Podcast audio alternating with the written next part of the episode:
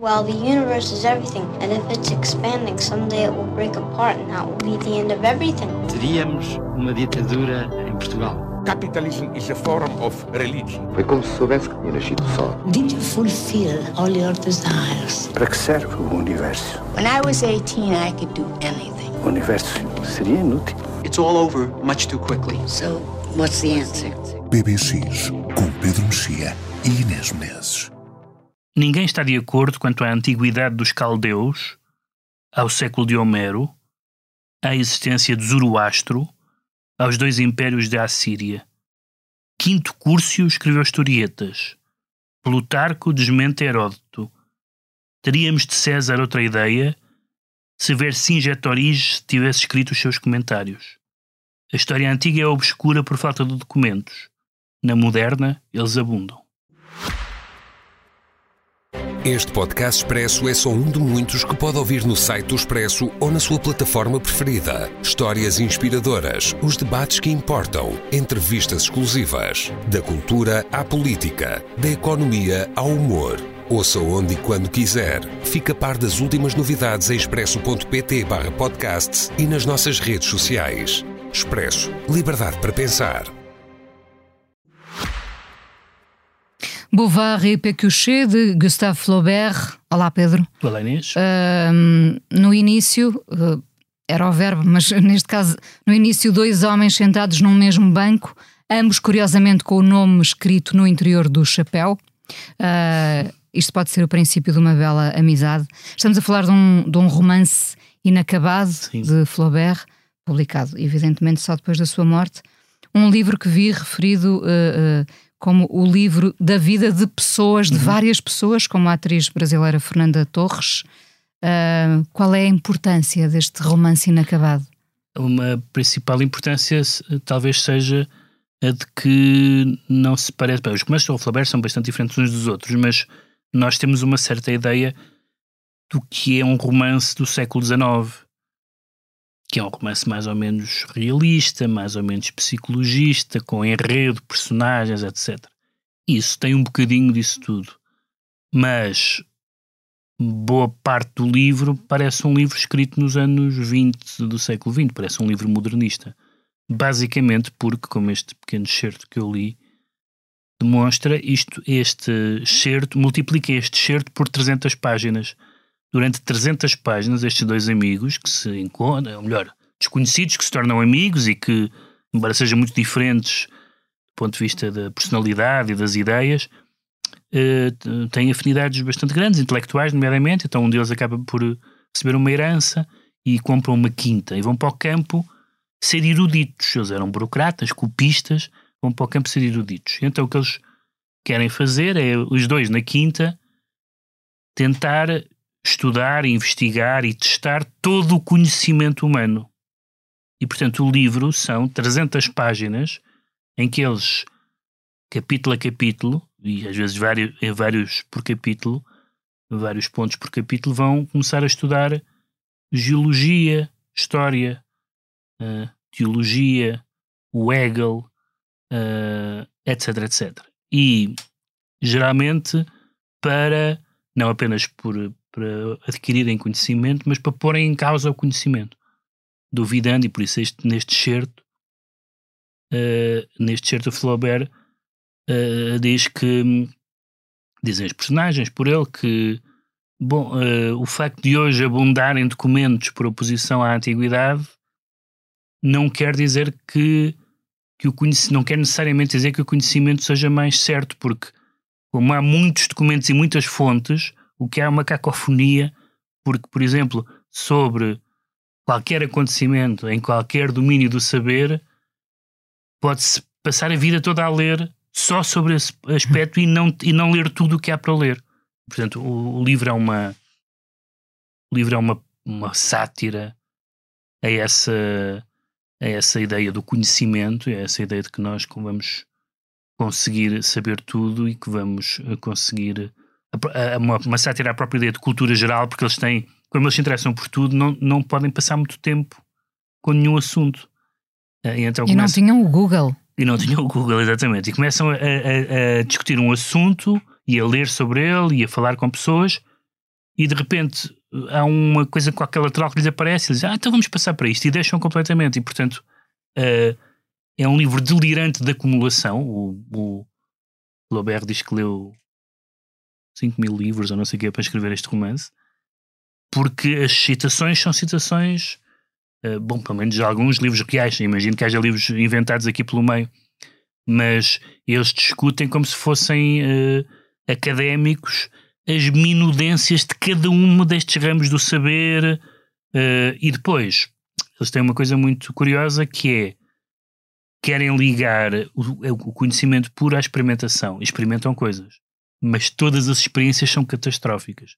Por exemplo, eles querem ser médicos, sem terem estudado medicina, no sentido de terem andado na universidade, querem ser agricultores, não percebendo nada de agricultura. Um, certa altura tentam, numa cena memorável, estudam hipnotismo e tentam hipnotizar uma vaca, enfim, não corre bem. E portanto há uma.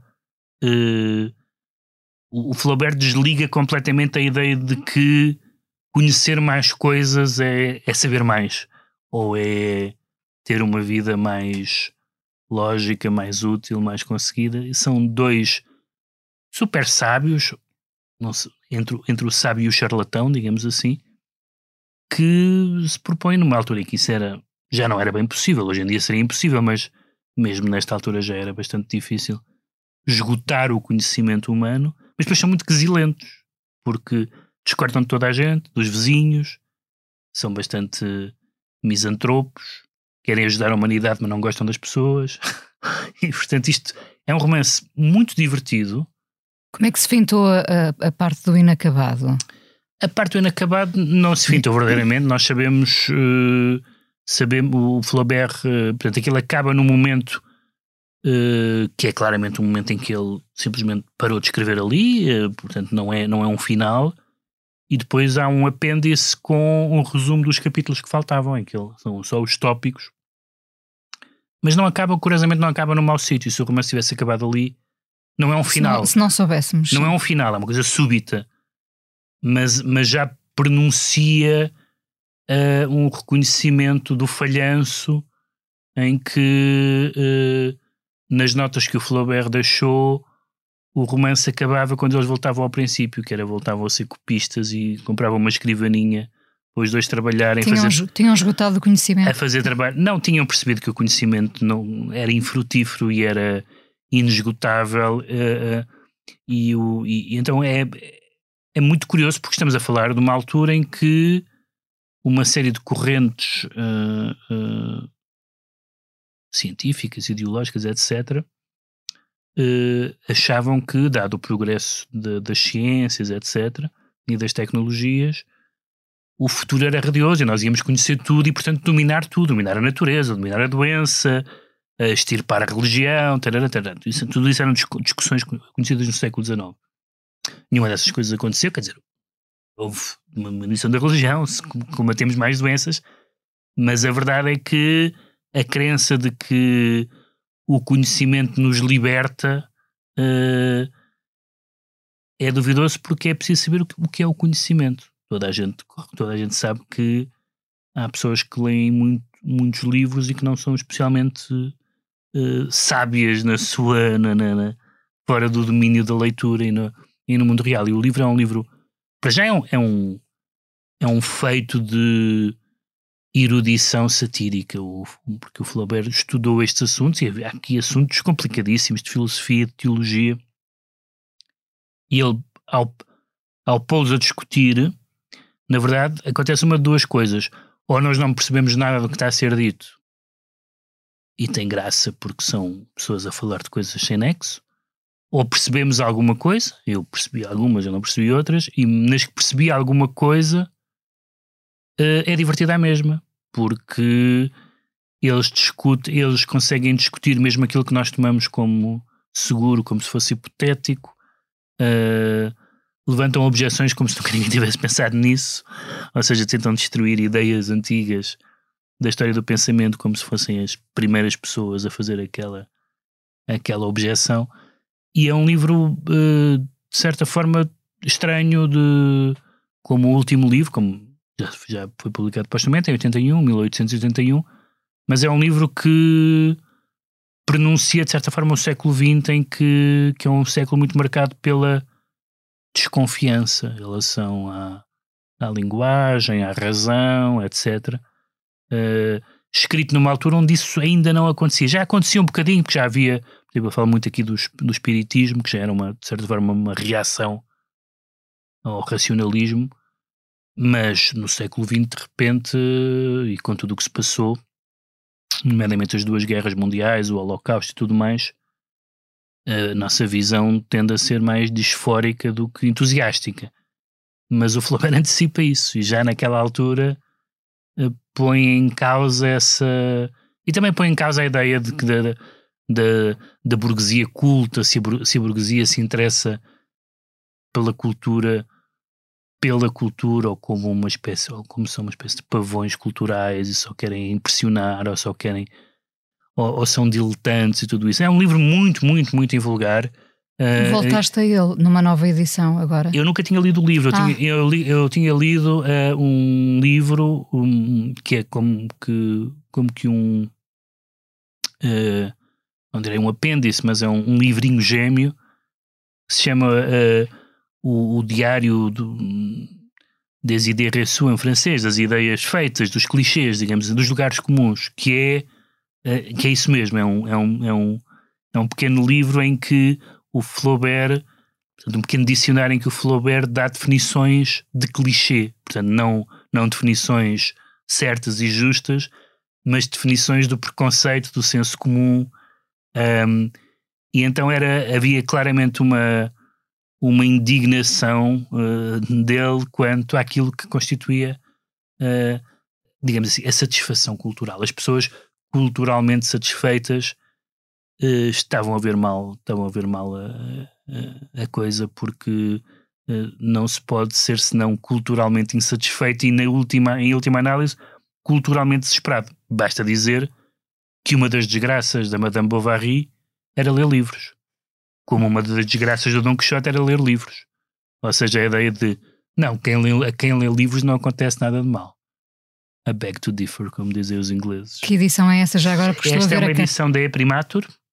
Um, belíssima capa, sim. Tem uma, tem uma belíssima capa e é uma tradução do Pedro Taman, que já, aliás, já, já uh, tinha traduzido, que tinha, tinha traduzido o Flaubert uh, anteriormente, anteriormente, foi, o Pedro Taman já morreu há uns anos, uh, mas que era um tradutor, falando de poeta, um tradutor fantástico e, e que está completamente e que está completamente seguro na no lado intrincado destas discussões, às vezes muito minuciosas de assuntos que não têm muito interesse para um leitor contemporâneo, mas há um mas há um fascínio de nós seguirmos duas pessoas a discutir infindavelmente na sua quinta, uh, enquanto vão à horta, uh, digamos assim, toda a história da, do conhecimento intelectual do Ocidente.